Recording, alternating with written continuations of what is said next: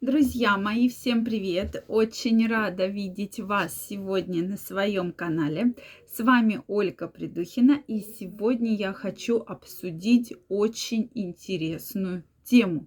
О чем же говорит запах твоего тела. Действительно, все мы абсолютно пахнем по-разному. я не хочу делать сегодня акцент там на духах, да, но мы тоже, конечно, этот аспект затронем. Поэтому давайте пройдемся по многим запахам, которые могут быть и о чем это свидетельствует. Друзья мои, подписаны ли вы на мой телеграм-канал? Если вы еще не подписаны, обязательно переходите, подписывайтесь, и мы будем с вами чаще встречаться и общаться.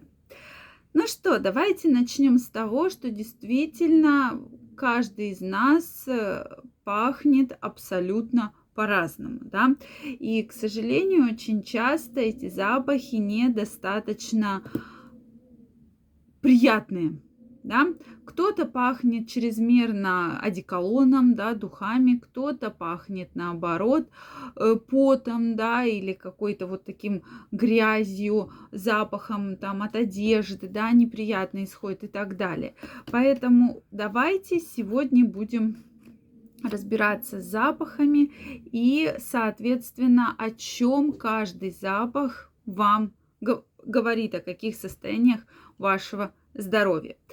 Так вот, чрезмерный запах пота тоже не является нормой. Безусловно, абсолютно не норма, когда от человека сильно пахнет похом, потом, да, то есть это гипергидроз так называемый.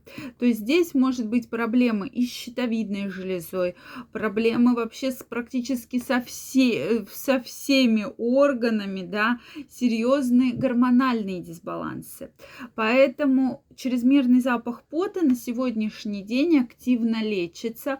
Почему только многие на это как-то вот так особо не обращают внимания, да, ну пахнет и пахнет.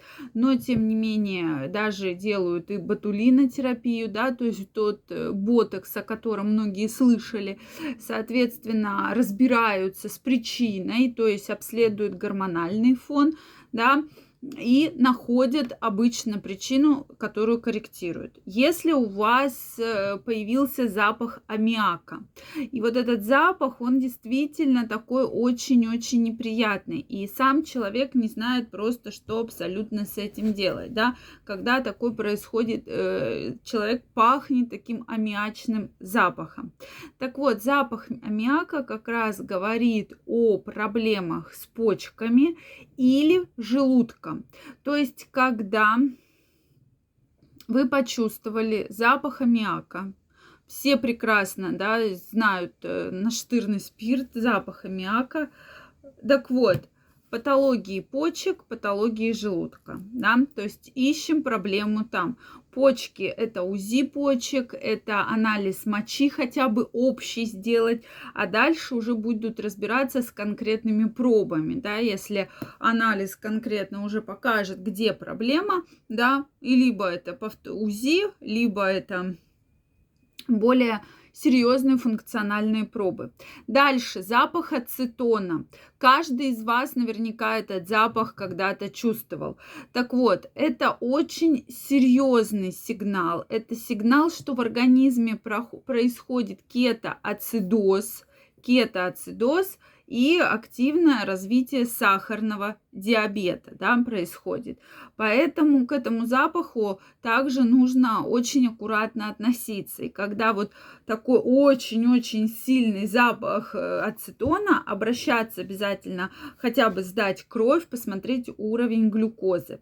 Также на, уров... на запах ацетона может э, повлиять ацетоновый запах белковая диета и, и чрезмерные физические нагрузки. То есть все в совокупности, как раз может дать вот такой неприятный ацетоновый запах. Дальше, запах собачьей шерсти.